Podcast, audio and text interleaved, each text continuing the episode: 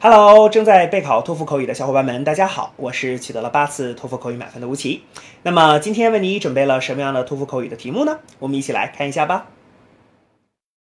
Talk about one way your personality has changed since you were a child. Use examples and details to explain your answer. Begin speaking after the beep. Well, um, I have become more outgoing. Um, you know, when I was little, I was really, really shy, and um, you know, my face would turn red when I'm talking to people. Um, but now I have become more outgoing.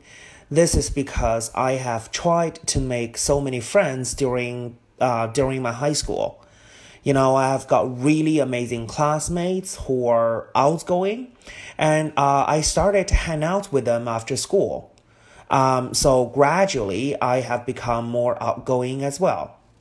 And now I really enjoy this because I feel confident uh, when I speak to people, and I have made so many friends. 好的，那么以上呢就是我们今天啊所给出的这段满分回答。接下来需要屏幕前的你做些什么呢？那就是要跟读和模仿这段录音。 放一句录音，跟读模仿一句，再放一句录音，再来跟读模仿一句啊！所有的整段录音呢，反复模仿五至七遍。这样的话呢，相信屏幕前的你就可以掌握其中的单词、短语和句型。那么持之以恒的话呢，我相信在你的托福口语考试当中，你就会把这些单词、短语和句型自如的、流利的应用出来。那么，我觉得你离托福口语的高分就不再遥远了。